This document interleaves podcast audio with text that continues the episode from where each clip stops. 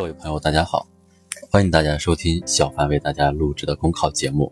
节目文字版下载，请关注微信公众号，跟着评论学申论。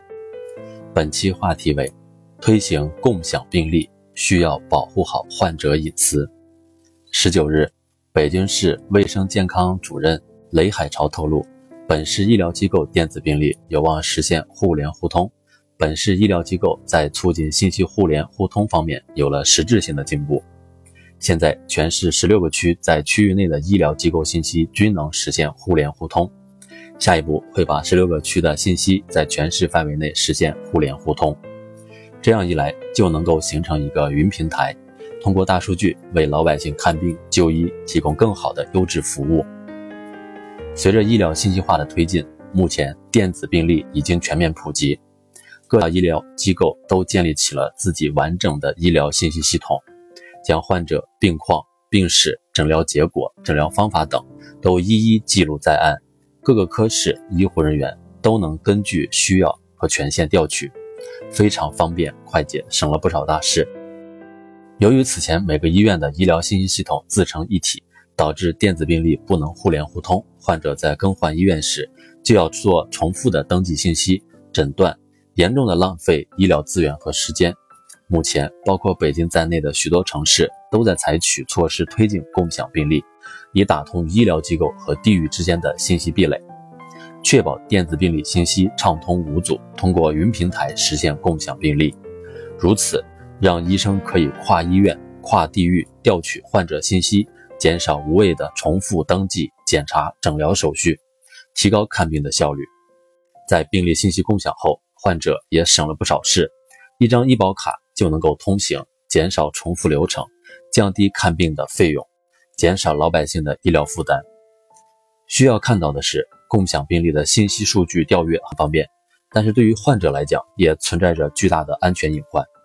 如果医疗机构没有妥善保护好，就会造成患者信息泄露，带来很多麻烦。而且，很多大医院拥有丰富的患者诊疗信息数据库。在实施电子病历共享后，就要将患者数据分享给其他医疗机构，意味着存在着多个调阅环节。如果信息数据监管不严的话，就可能会出现泄露、盗取患者信息的事件。近年来，很多领域都出现了用户信息数据大规模泄露的事件，动辄就是几十万条乃至过千万、上亿条的信息数据，给广大用户造成严重的损失，还衍生出电信诈骗。网络欺诈、虚拟财产盗窃等诸多麻烦，医疗领域也是信息泄露的重灾区。比如，《法制日报》曾报道过一起特大侵犯公民个人信息案，某部委医疗服务信息系统遭黑客入侵，超过七亿条公民信息遭泄露，八千余万条公民信息被贩卖。根据信息安全专家介绍，从历史类似的事件来看的话，很多医疗系统涉及到的数据泄露的漏洞，多属于低级漏洞。例如弱口令、SQL 注入、命令执行等，容易遭到来自外部的攻击；还有存在数据管理不严、内部工作人员贩卖信息等等的问题。由此可见，在共享病历普及后，可能会遭到攻击，泄露的渠道就更多了。对于患者信息数据的保管，要更加高度重视，应该提高云平台和医疗机构信息系统的防御能力，建立最严格的信息安保措施。对违规操作施以重罚。第二篇，推广共享病历是一项民心工程。大凡是去医院看过病的患者都知道，病历是看病的一个标配，但病历也给患者带来了一定的烦恼。患者去不同医院看病，就得购买不同医院的病历本，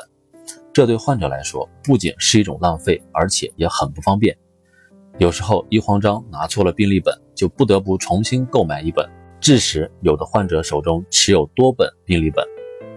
眼下，随着互联网时代的到来，电子病历也应运而生，不但免除患者带病历本的麻烦，而且也方便医生就诊时共享病历。但目前，由于每家医院的医疗信息系统自成一体，导致电子病历不能互联互通，不少医院仅仅是把电子病历在自家医院共享。换一家医院看病，依旧要重复的化验、检查、登记信息、诊断等，患者依旧要重复花钱花精力，这不但是严重的医疗资源浪费，而且也让患者多花钱不方便。可见，电子病历实现共享已成为广大患者的一种迫切期盼。众所周知，共享病历就是患者在不同医院就诊时，不用带着纸质版的病历在不同医院之间奔波。获得患者授权后，医生通过电脑就可调阅患者在外院的电子病历。此次，北京率先提出在本市医疗机构电子病历共享有望实现互联互通，这无疑是个利好的消息。可以说，共享病历不仅是广大患者的一个福音，也是一项实实在在的民心工程。据了解，推行共享病历，既能让医生可以跨医院、跨地域调取患者的信息，减少无谓的重复登记、检查、诊疗手续，提高看病的效率，又能让患者省心省力又省钱。一张医保卡就能在各个医院里畅通无阻。尤其是对患者来说，共享病历不但大大减少了重复流程。缩短了就诊时间，而且也帮助患者降低了看病的费用，减轻了患者的医疗负担。共享病历虽然是一件小事，但对于广大患者来说却是一件民生大事。但愿各地的医院不妨多学学北京推广共享病历的做法，切切实实把共享病历这件民生大事办好，既方便患者就医看病，又为患者减轻经济负担，从而让共享病历真正的成为广大患者的一个福音。本节目所选文章均来自人民网、求是网、学习强国。申论复习，请关注微信公众号，跟着评论学申论。